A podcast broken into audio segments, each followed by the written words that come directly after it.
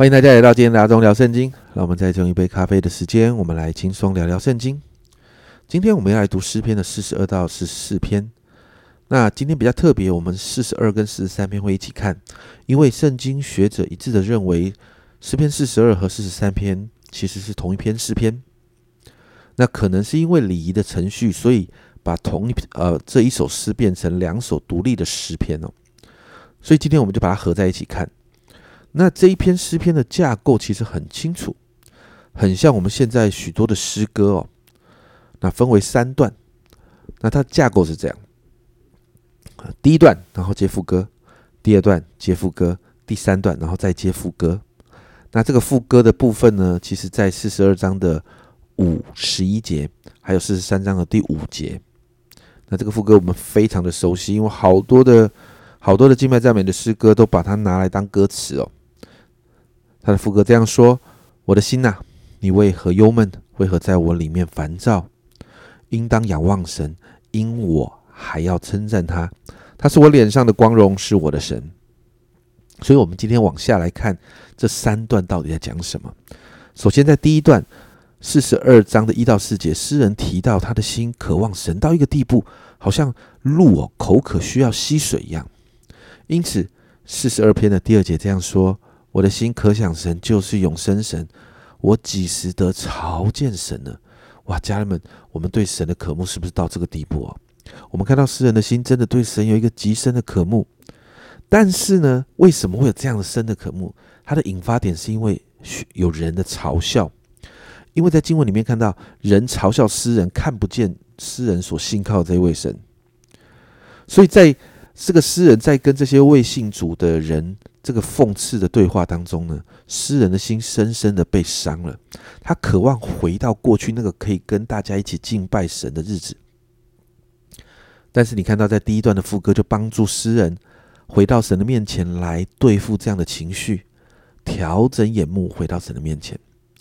接着到了第二段，第二段呢四十二章的六到十节，我们看到那一份可想神好像被伤害，然后想要渴望神。想要跟众人再一次敬拜神，那一份忧伤还在哦。那是十二章第七节有一个很特别的形容，这里说：“你的瀑布发生深渊，就与深渊响应；你的波浪洪涛漫过我身。”那这一句话其实呢，有些人有不一样的解释哦。但是当我们回到呃呃正确的解经的解释呢，必须要上下文来看哦。这一句话呢，我们要连接到第六节的背景。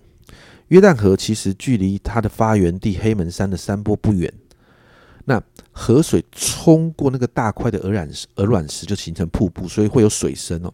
所以水声隆隆、波涛四溅的情景，就好像在第七节的里面。而在在这在形容什么？这其实在形容诗人心中的那个忧闷、那个挣扎、那个忧闷跟挣扎。好像在深渊当中，好像在深渊里面被那个石头被激流冲击一样，而在这个挣扎跟忧闷的当中哦，就这里的形容哦，深渊跟深渊响应，波涛波浪洪涛漫过我身，其实在谈的是诗人里面的那一份忧闷。可是呢，就在这个里面，我们往下一节来看，诗人对神的心仍然是坚定的，就算在这个忧闷里面。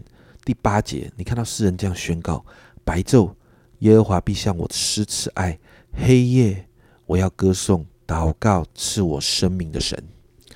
你就看到诗人再一次与神对齐，然后把这些情绪带到神的面前。九到十节就看到诗人来向神申诉，把面对的难处还有当中的情绪全部来到神的面前来处理。然后我们就看到。再一次用这首副歌，我的心啊，你为何忧闷？为何在我里面烦躁？诗人自己告诉自己，应当仰望神，我还要称赞他，他是我脸上的光荣，是我的神。就来结束这一个带着忧伤，但是却不断的要仰望神的这一个段落。而第三段呢，我们就看到诗人向神来祷告，在四十三篇的一到四节，我们看到诗人求神深渊变屈。因为神是帮助我们、赐我们力量的神，所以在这样的信心里面，你就看到四十三章的三到四节，求你发出你的亮光和真实，好引导我，带我到你的圣山，到你的居所。我就走到神的祭坛，到我最喜乐的神那里。神啊，我的神，我要弹琴称赞你。前面在前面的两段，我们看到诗人里面的那个忧闷的心，在这里开始有一个转向，开始与神对齐，开始再一次在神的面前有盼望。因为什么？因为神是他最喜乐的神，诗人可以来赞美他。所以再一次，诗人用这个副歌来做结尾：我的心啊，你为何忧闷？为何在我里面烦躁？应当仰望神，因我还要称赞他。他是我脸上的光荣，是我的神。来结束整个段整个段落，这是诗篇四十二和四十三篇。接着，我们要来看诗篇四十四篇。这篇诗篇是一首训悔诗，让我们看到一个状况，就是好像。呃，面对民族还有国家，他们在可能在面对征战的挫啊，或产生的一个挫败，而在这个挫败的当中呢，诗人用诗歌来训回百姓，要回到神的面前来。首先一到八节，这里谈到是过去的荣耀，诗人清楚的谈到过去神在百姓的列祖当中所做的，不是因为列祖的能力得了地土，而是因为神的带领。好像四到五节这里说的，神啊，你是我的王，求你出令使雅各得胜。我们靠你要推倒我们的敌人，靠你的名要践踏那起来攻击我们的人。神带领百姓的列祖得胜，但是呢，第九到十六节我们就看到整个镜头转到现在，现在的状况是一个失败的状况。十到十二节我们就看到经文里面提到溃败啊、抢夺啦、杀害啦、分散的奴隶、奴役啦，甚至比这些更糟的是，百姓接受了。十三、十四节所提到的世界的羞辱跟耻笑，当世界看到他们面对这些溃败啦、抢夺、杀害、分散、奴役的时候，整个世界跟周遭的列国就笑他们，而笑他们之后，在十五、十六节，这也就就描述百姓在在这样的羞辱跟耻笑当中，他们心里真的就失败了，他们内心彻底的失败，他们对神的信心彻底的瓦解。在这样的如此的煎熬跟痛苦的状况里面，十七啊十七到二十六节，诗人好像就往他的内心去探索那个原因。结果他渐渐的发现一件事情：百姓遇到灾祸、遇到耻辱，但更多的是这一些事情似乎让诗人发现，其实是因着神的愤怒，神因着百姓的罪，因着百姓不信靠、不跟随神。神愤怒了，而在这个当中，神抽身了。甚至你看到神诗人形容神好像在睡觉，人怎么祷告神不理的？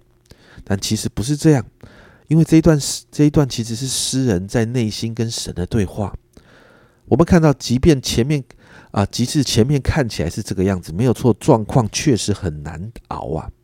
但最后二十六节，诗人却这样说：“求你起来帮助我们。”凭你的慈爱救赎我们，诗人仍然愿意把神当神啊，然后呢，把神当成那个拯救的源头。因为诗人知道神是守约而施慈爱的，所以诗人才会这样说：“凭你的慈爱救赎我们。”因为他知道这位神是爱他、爱属他的百姓，所以在这一篇的诗篇里面，我们看到诗人从过去的荣耀到现今的失败。就算面对失败带来的困境，诗人没有放弃神，仍然对神有盼望，仍然相信神会救赎，这是给我们极好的榜样。因此，这三篇诗篇其实都让我们看到一件事情：人生总是会面对许多不容易、煎熬的时刻，而在这样的时刻，真的不太容易过。但是，在这三篇诗篇，如同过去的诗篇一样，都鼓励我们回到神的面前。我们会有情绪，会有苦读，会有伤痛，会有羞辱等等，但不要忘记，神是慈爱的神，是帮助我们的神。就如同我们前面所提到的，我的心啊，你为何忧闷？为何在我里面烦躁？应当仰望神，因我还要称赞他，他是我脸上的光荣，是我的神。因此，今天我们要为着正在面对煎熬的家人们祷告。我们用诗篇四十二和四十三篇的这个副歌来祷告，让我们仰望神，因为神是帮助我们的。主啊，今天早上我特别要为着我们正在面对难处困境，主啊，身心灵正遭受煎熬的家人们来祷告。主啊，好像主啊这个副歌说的，主啊，我的心啊，你为何忧闷？为何在我里面烦躁？应当仰望神，因我还要称赞他。主啊，他是我脸上的光荣，是帮助我们的神。